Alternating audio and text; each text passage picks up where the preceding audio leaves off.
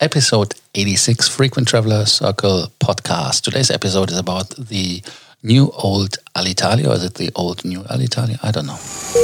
Welcome to the Frequent Traveler Circle podcast. Always travel better. Put your seat into an upright position and fasten your seatbelt as your pilots Lars and Johannes are going to fly you through the world of miles, points, and status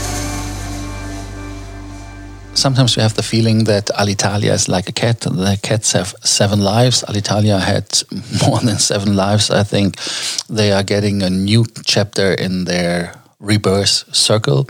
1947, when they were founded by the government, they were uh, flying and doing, and yeah, like always, there's a day when government owned airlines or entities are not making money. And 1997, I think, was the last year where they made a profit.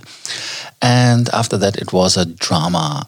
The drama was when they were then going uh, through through restructuring, and I don't know what they all did. Then in 2014, Etihad Airways bought 49% of Alitalia, and um, tried to make the alliance. You remember Air Berlin and Jet Airways, yeah, that is that are candidates which are already dead.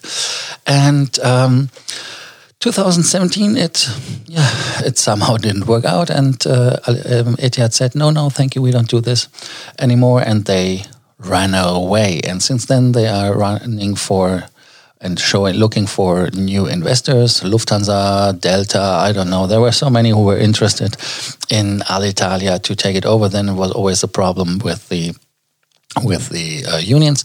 And now we have corona and yeah the government just said hey we don't care. We do it ourselves. Of course a smart move because no airline would have money. We see it when it came to the uh, arrangement between LOT and condor LOT said no money and tried to get out of the thing. And if Lufthansa would have, would have uh, gotten the deal, they would have said maybe the same, hey, sorry, cannot afford it. And now the government from Italy is going into the business again, full on. They invest 600 million euros in that airline and taking full control. What are they trying to do differently? Yeah, first they are trying to start in June 2020. And the Ministry of Italian's Industry or Industry Minister, however you call it, Stefani, no, Stefano Pata, Patuanelli said that the government uh, will create in, in, June 2020 the new uh, company and will take over 100% of the airline. They will start with 90 aircraft instead of 113. The new airline will work and has to work, of course, with the unions, as the unions are very strong in Italy. So they are trying to get a solution that the unions are agreeing.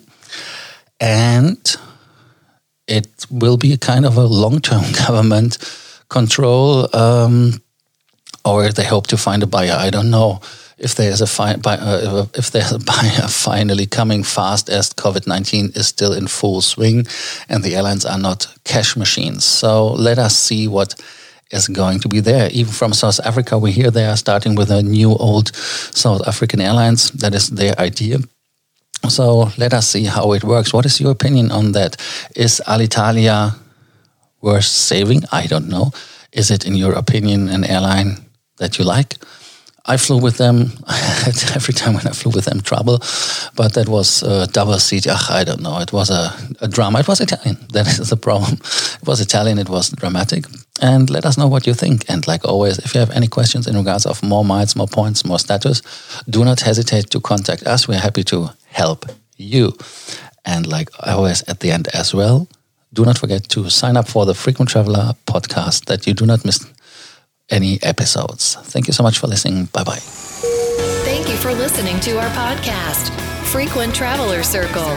Always travel better and boost your miles, points, and status. Book your free consulting session now at www.ftcircle.com now.